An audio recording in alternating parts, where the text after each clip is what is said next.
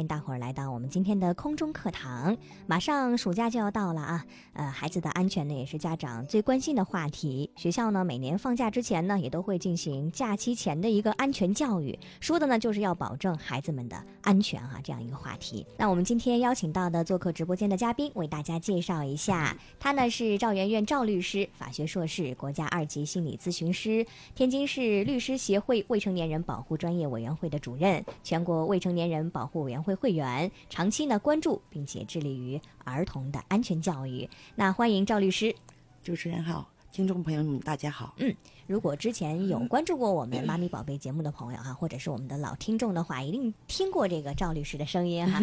今天再次做客我们的直播间了，又和大家呃来聊这样一个呃比较重要的一个话题哈。嗯，呃，一提到安全，每个人都会觉得，哎，这是生活当中不能忽视的，因为你一旦忽视之后，有可能会造成一个非常严重的一个后果哈。对对，嗯嗯，那您先跟我们说说吧，呃，您是怎么来理解安全的？好的，这个话题好像是永远在说，但是呢，这个安全问题呢，可能会呃永远会出现一些个啊不好的情况。嗯其实我个人认为，对于我们这个幼小的孩子来讲呢，他安全主要是呃表现在第一个，他一定是快乐的啊；第二个，然后就是一个健康的，再有一个就是他自己呃没有受到惊吓啊，或者是是没有受到伤害，心里面没有恐惧，呃，心里面没有那些个阴影，没有潜在的风险。我觉得这些个都是一个安全的一个嗯标志吧。嗯嗯，呃，我看了一下，感觉好像有这个外在的一些安全，还有这个心理的一个安全哈。嗯嗯嗯，呃，构成都比较重要。包括孩子们的安全，我觉得，呃，也许他特别小，他自己没有太多的一些意识，嗯所以要进行安全教育的话，更多的是我们家长朋友来学习了，对是不，对？尤其是这个幼小的孩子，嗯其实安全主要是来自于父母。如果父母你都没有安全意识，那何能谈得上孩子如何能呃保证自己的安全呢？嗯嗯所以我们家长朋友啊，今天一定要认真的来听我们的节目了，来听赵律师来给大家讲解哈。呃，那在假期的时候，呃，我们大伙儿需要注意哪些问题？我们先来说一说吧，就孩子们需要掌握哪些安全的常识？嗯，其实这个常识要说起来啊，我想我从几个那个案例当中，哎，然后这些个案例都是真实的案例，都是我们在我们的工作当中接触到的一些个呃业务案例的业务啊。我从这一方面呢，我想和大家交流一下。嗯，那我举个例子啊，嗯比如说一个妈妈啊，放假的期间，比如说包括幼儿园也放假了，妈妈带着一个两岁的孩子，如果外出去旅游啊，或者是去游玩的时候，哎，一个妈妈呢，就是好像突然间会上啊、去洗手间，嗯结果呢，她又把这个两岁的孩子放在洗手间的门外，她是关上门来去方便。哎，当然，在她呃起身的时候推开门啊、发现孩子不见了。这孩子啊、这个后来呢，通过一些个监控，可能查到了，被其他一些个人给抱走了。嗯但是抱走以后，直到今日啊，这个孩子仍然没有找到。嗯，别看就是上个厕所的功夫哈。对对嗯对，其实这样的安全意识呢，主要是在于自己的爸爸妈妈啊，嗯或者是带出来的这些个长辈。如果假如，比如说你带着这个孩子，比如说你是男性啊，女孩子是呃带着这个孩子是女性啊，不妨的话，你可以关上门，让孩子呃背对着你。对吧？或者是你牵住他的小手啊，这样呢，我觉得可以避免一些个没有必要的这些个风险。嗯嗯，我记得之前还讨论过这个话题哈，说是带着这个异性的孩子去嗯。那个上卫生间的话，对。到底该怎么来处理哈？是。有些家长说他已经有这个性别的一个区分了，嗯。到底是让要上男厕所还是女厕所呢？嗯，如果非要妈妈领着这个小男孩一块儿去的话，就刚才那种方法，对但是不要离开你的视线。一定不要离开视线。嗯。尤其是六岁以下的孩子，当呃孩子离开父母的视线的时候，你这种这个风险它是很大的，嗯。不光是没有了啊，不光是丢失了，它还潜在着其他的，比如说呃这个孩子你放在这个这个大厅里面啊，也许从那边跑过来一位呃，比如说小姐手里面正端着热咖啡、嗯。啊，也许就会把孩子烫着。啊，所有这些潜在的风险，一定做父母的要有那个提前啊、预防的那种意识。嗯，虽然有些危险的事情，我们会觉得这个是突然发生的哈，但是有很多的一些事情是我们完全可以预防到的。是的我希望我们家长朋友就是提高自己的意识，把这种可以预防的事情，我们把它预防好了，要不然孩子出现问题的时候，我们会特别特别的后悔哈。对，没有后悔药。真的是追悔莫及了。是嗯，呃，这是我们第一个案例给大家讲的哈，一定不要让孩子离开你的视线啊！不光是上厕所的时候，你结账的时候，嗯你买单的时候，你接电话的时候，包括现在家长爱玩手机哈。对对对，你要说的这个，我正好想说第二个这个案例。嗯，现在这个这个手机啊，确确实实，这个人手一个啊，大人手里面人手一个。但是呢，当你领着一个啊未成年人，甚至说这个没有行为能力的人的。呃，这样的一个年龄阶段的孩子的时候，你千千万万要止住你手拿手机看什么微信聊天儿或者回复，你那些个东西远远要比你孩子的安全，呃，这个这个这个不如你孩子的安全重要。嗯嗯，在上个月的时候，咱们天津就发生了一起，由于家长啊，就是这个呃孩子的妈妈啊，在回复群里面的一些个这个这个消息哎，结果就这个孩子就在那等着这个妈妈，哎，红那个绿灯了，走啊走啊，嗯。这个妈妈还在这个这个微信的一个这个这个状态里了，嗯。结果孩子呢就说绿灯了，我要跑。啊，结果一跑啊，可能是他看到的呢那个绿灯并不是，呃行呃人行的绿灯。哦，看错灯了对他是那个看到了是那个有可能是对面的灯，或对对对对对对啊、这样的话呢，这个孩子就出现了这个交通事故了。嗯嗯嗯，这是由这样而来的，这都是真事儿啊。嗯，你说这家长以后肯定想的是，我以后再也不看手机了哈。对嗯，但是之前干什么去了，对吧？啊，包括我们如果在家里面的话，很多家长现在不由自主啊，我自己都有，我都承认我自己都有这个手机病，一没电了以后就着急，就这种啊。嗯但是在家里的话，你忽略了和孩子之间的陪伴的时间，在外面的话。就构成了刚才我们赵律师说到了这个安全隐患了。啊，安全隐嗯患。其实从作为这个手机来看呢，这个可能不能引发的引申的太多。你这个手机一定必须得回吗？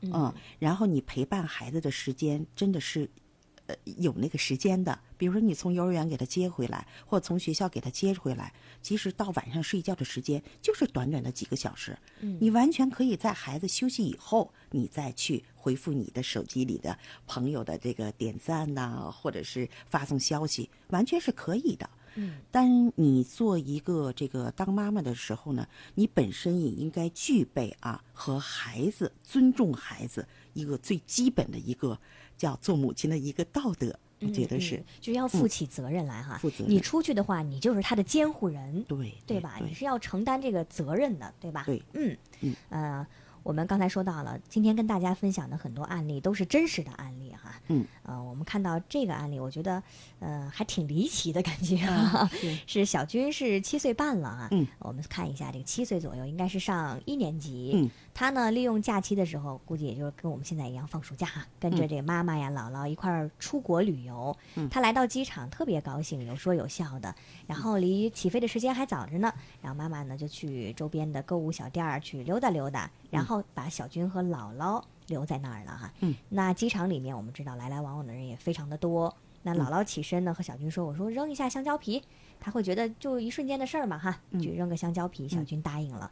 然后这个时候呢，来了一位阿姨，嗯，呃，因为七岁应该也是有这种安全意识的哈，嗯肯定阿姨说你跟我走，她不可能说我跟你走，对吧？嗯那发生了其他的什么事情呢？这个阿姨跟小军说说，哎呦，我有点拉肚子啊，小朋友，你帮我看一下行李吧。嗯哎，给他指了指行李，说哎就在这儿呢，我马上就回来啊。嗯那小军看了一眼这行李，说哎行行行，哎。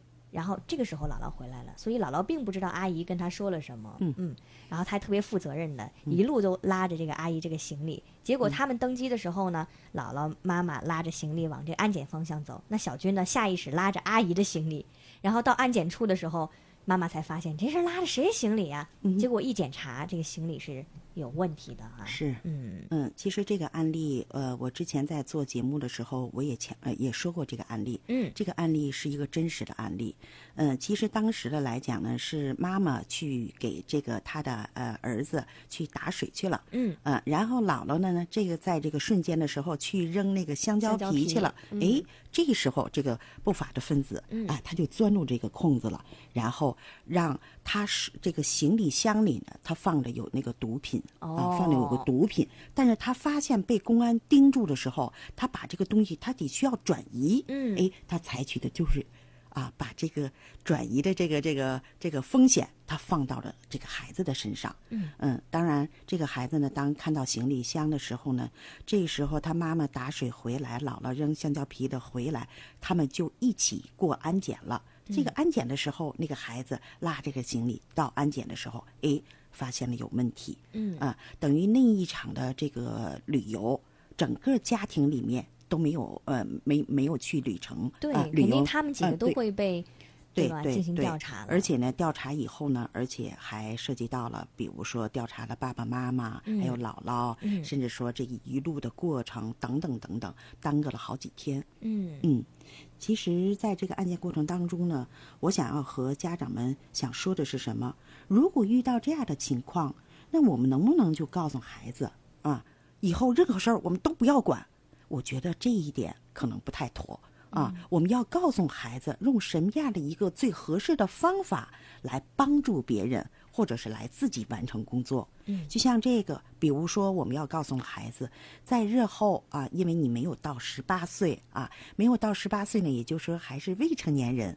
未成年人呢，他在法律上他会有一个年龄段儿的，对吧？现在比如说我国民法总则，他要在十月一号开始实施实行了限制行为能力人的年龄，他由过去的十岁又降了两岁，就哦变成了八岁了。也就是八岁到十八岁，他属于限制行为能力人，在这个当中呢，他只能做出符合他这个年龄的行为才有效。那么八岁以下啊，他属于没有行为能力人，没有行为人更是完全依靠监护人啊，在他的身边来进行处理一些个重大问题。嗯，像这个小军，他属于刚七岁啊、过一点儿那应该属于没有行为能力人。没有行为人，当别人需要他的帮助时候，那我们不可以教孩子，我们不要管，不要管，不能这样。嗯那我们应该他说不定还特别热心，还特别自豪说：“对对对你看，阿姨让我帮他看东西。”对对。对，有的孩子他我们该怎么拒绝呢？对，如果拒绝的话，那我们一定要告诉孩子，嗯一旦别人找你帮助的时候，你第一要先要找爸爸妈妈，嗯或你身边的大人，啊，由大人来决定啊，你这个事儿我们怎么能帮助他，这是一个。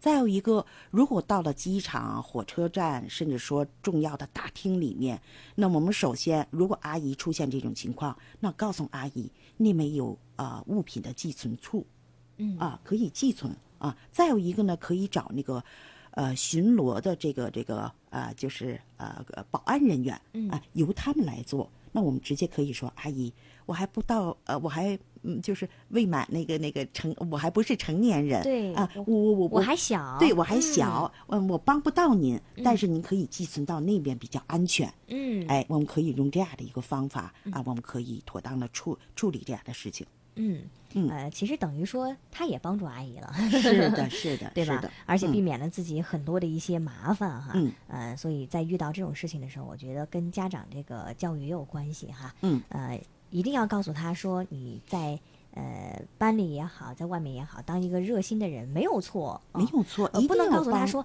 不能跟陌生人说话啊，就会让呃孩子觉得哇感觉看到所有的陌生人都会非常的紧张。没错。所以这个度的一嗯个掌握也很，重要。要帮助嗯，但是方法是什么，我们嗯要告诉孩子。对，所以这个法律啊，不仅仅是一种约束，它也可以是我们的保护伞，嗯当然。可以保护孩子啊让孩子来运用它来保护他们自身了。嗯，呃，这个案例我觉得，哎，作为这个孩子的妈妈来说哈，我觉得这个嗯意外，呃，确实很难避免哈。呃，这个是怎么回事呢？一个小朋友哈，想要那个呃学自行车，他爸带着他骑自行车，然后呢，呃，爸爸骑着自行车，那十岁的孩子呢也骑在这个自行车上面，然后爸爸用手扶着孩子的脖子从小区出来，嗯然后去花园马路上。这个时候，旁边来了一辆骑电动车的人，把这个父亲闪了一下，然后父亲呢歪向了孩子，孩子摔倒，头摔在变倒的石头上，抢救无效，应该算是一个悲剧了、啊悲剧。嗯嗯嗯。嗯但是这个父亲肯定没有想到，他的初衷不是这样的。他想的一个画面就是两个人高高兴兴的各自骑着自己的自行车，嗯一块去花园的小路上，对吧？嗯是，嗯，其实这里面呢，从法律上来看呢，第一，这个父亲没有做到自己啊应做父亲的这种职责，嗯嗯，再有一个就是说，这个我国法律里面也明确规定了，未满十二周岁的孩子是不允许上马路单独骑自行车的。这个里面它一定有它的道理，嗯为什么？因为首先我们看在马路上啊，尤其是在我们这个这个现在这个呃马路的上面呢，可能它有不同的车辆，对吧？嗯呃，比如说自行车，还有电动车，还有一些呃，就是那种代步的那个。这个站在上面嗯啊，可以那个用腿夹着各种代步的对这个小物件儿啊啊，嗯嗯嗯，这些个东西它的速度是很快的，嗯而且你是不知道的，从你背后可能就会出现。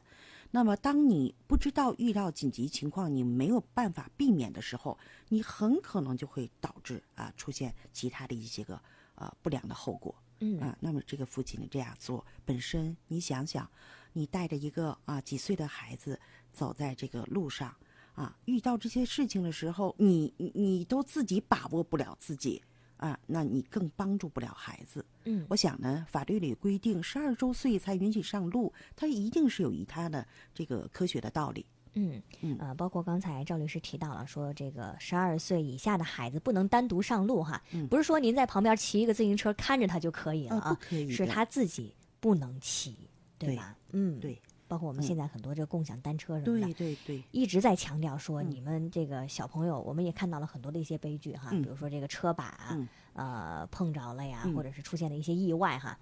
那个车子是适用于成人的啊嗯，十二岁以下的孩子，有些家长还帮他一块扫码去骑。对。我觉得这个家长朋友一定要嗯。重视起来啊。对。有的孩子现在可能是十岁的时候呢，他可能个子比较大了，嗯啊，这家长认为没问题，都可以骑了。晚上呢，下学回去以后也没人看见，我给你扫一个那个这个呃车子上的条码，嗯你就可以骑了。但是你都不知道，这个现在的共享单车，它的那个车座的升是可以升降的，嗯啊，这种升降呢，由于比如说用的人多了，有可能这个升降的功能啊、也许就会出现了一些个问题。而且小朋友他腿短，对对对，他不可能像成人一样，比如说我突突然出现问题的话，我拿脚撑一下，是吧？对对那这样来讲呢，也会对身体啊、就是造成一些个呃呃潜在的风险吧。嗯，就是关于这个骑自行车哈，这嗯大家也要注意了。嗯、包括其实现在为什么我们说家长朋友一定要仔细听我们的节目哈，来增强自己的这个法律意识了。有时候小朋友他们学到的东西比这个家长学到的东西还要多。对对，嗯嗯，其实，在家里面做任何的事情，爸爸妈妈的呃，你的所作所为都是孩子的榜样。嗯啊、你的那个呃，这个这个呃，想做事啊，或者如何去考虑问题，你都会影响到孩子日后他在考虑问题、分析问题，还有做出决定的这个一些个呃行为嗯啊，是挺直直接的。呃，那最后我们再跟大家说一下吧，就带孩子们出行还需要注意哪些问题？哦，嗯这个带孩子出行啊，这个现在在可能这个由于家庭的条件都好了，嗯呃，一旦放假的时候，那家长呢赶快抓紧这个时间就带孩子们出去。但是在这个里面呢，我想都是根据案例案件的形成，然后总结出来的几个点，嗯我想啊、呃和家长们就是分享一下啊。嗯，敲黑板划重点了。首先呢，就是如果我们在呃，比如说户外嗯啊，无论还是在异地还是在别的国家，我们如果丢失了，千千万万要爸爸妈妈告诉孩子。比如说在中国啊，那你肯定要拨打幺幺零。嗯嗯，如果比如说这个孩子他知道爸爸妈妈的手机号，我都不建议他去打，因为有这样的案例。你一定先拨打幺幺零，让幺幺零然后和你的爸爸妈妈联系，这样来讲会抓住很大的一个时机。嗯，有的孩子比如说在外面他拨打爸爸妈妈手机的时候，诶，这个里面我不知道家长知道不知道？嗯，凡是在外地的时候，如果要是给爸爸妈妈拨打手机号，前面一定要记着加零，嗯。要否则的话，你打出去是那个是那个地点的这个手机号，哦，或者是你打不通的。嗯嗯啊，这样来讲呢，你可能也许就会丧失了一个大好的一个时机。哦，啊。我我以为赵律师要提醒大家，说是嗯。你打电话的时候啊，旁边的不法分子也许就获取了你父母的这个手机号，也许他就会有进一步的非法的动机。啊，那不是，那也就是说，就是希望啊、这个孩子一旦和父母走散的时候，嗯，先拨打幺幺零，嗯啊，然后告诉幺幺零的叔叔阿姨啊，我的爸爸妈妈的手机号是什么，嗯我现在在哪儿。啊，这是一个呃，我觉得是一个很很很重要的一点，嗯啊，这是一个。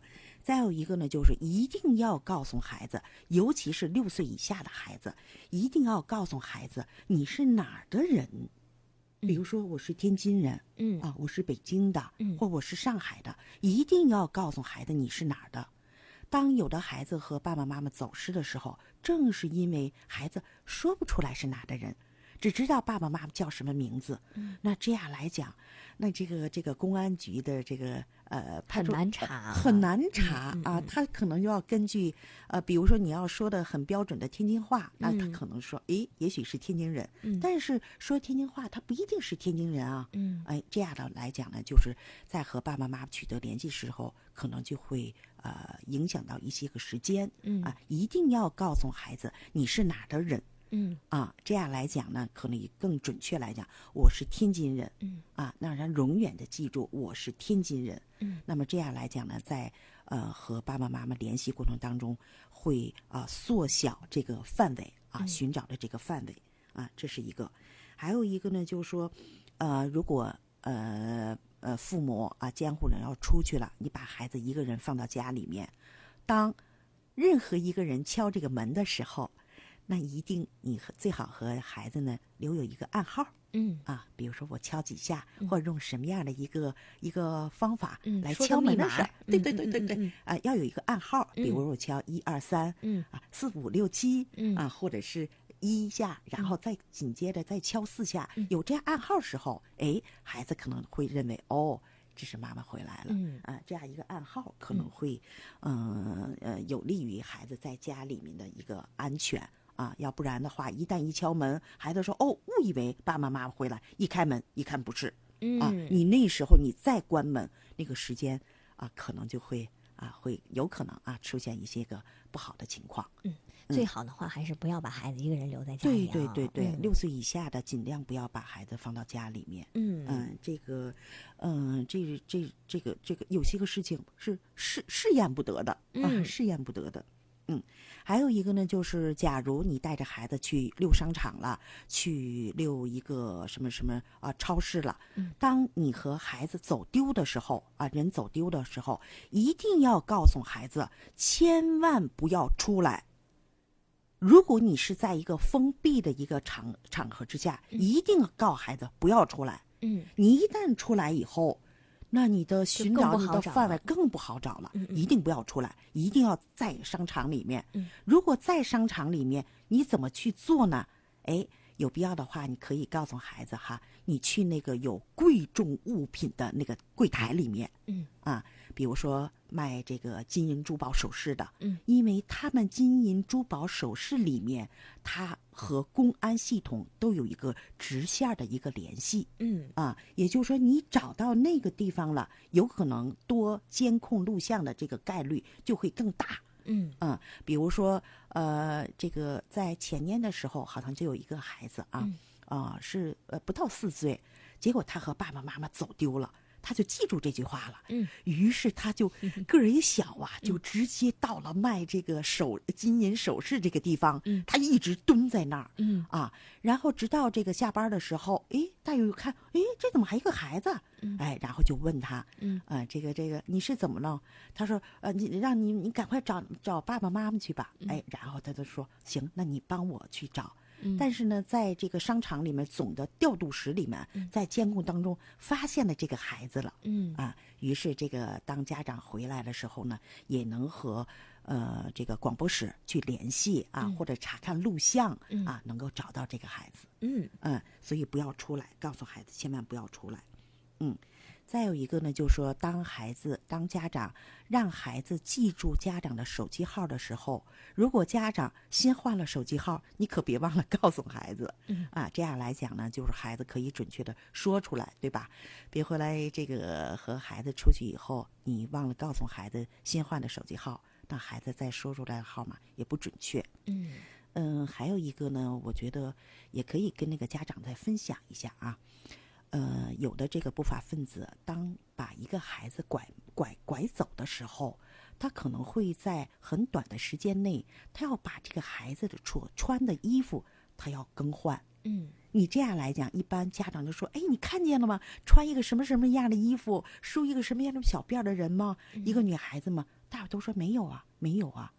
嗯，就在呃，也是去年的时候，在安徽省一个地方，有一个妈妈就带着那个孩子出去了，结果呢，他就在那个孩子胳膊上。啊，就是外面有那个贴贴花的，你这个你知道吗？对，贴那个贴花的，也是一个小玫瑰花，上面还有个蝴蝶。就得使劲拿水洗才能洗掉的那种，对对是吧？对对对，嗯嗯他就给孩子贴了另一个标志嗯啊，贴了一个标志，呃，贴了一个标志以后呢，他和孩子走散了。嗯啊，当走散的过程当中，哎，他在寻求着这个这个贴花标志的时候，嗯啊，当然这个孩子也被一个其他的好心人啊送到了派出所里面去了。嗯嗯啊，然后呢，这个迅速的啊拨打了幺幺零，然后呢，第一时间公安局，咱们这个全国有一个，呃，就是打呃打拐的一个网平台，嗯嗯。当和孩子丢失的时候，那你迅速第一时间立刻报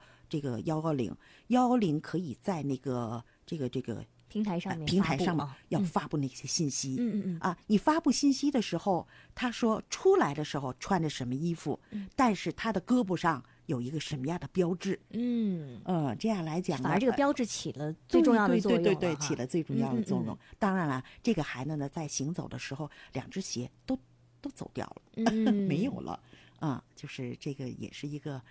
呃，小的一个技巧啊、嗯或者小的一个方式吧。对，这在我们平时日常生活当中、根本想不到这么细的东西啊，对对这都是通过一些真实的案例，对。我们回过头再来看的时候，发现哎，有很多东西我们有很多功课也是可以提前来进行的啊。对，包括我们家长朋友，其实，在教给孩子学知识的同时，很多一些细节的东西，千万不要忘记教给他。最简单的，比如手机号码，比如他是天津人，对吧？对对，好，时间关系，我们今儿呢就跟大家分享到这儿哈，马上要放暑假了，也希望我们的每一个宝贝都可以安全的度过一个快乐的暑假啊。好的，再次感谢赵律师做客我们的直播间，我们有机会再见。好的，再见。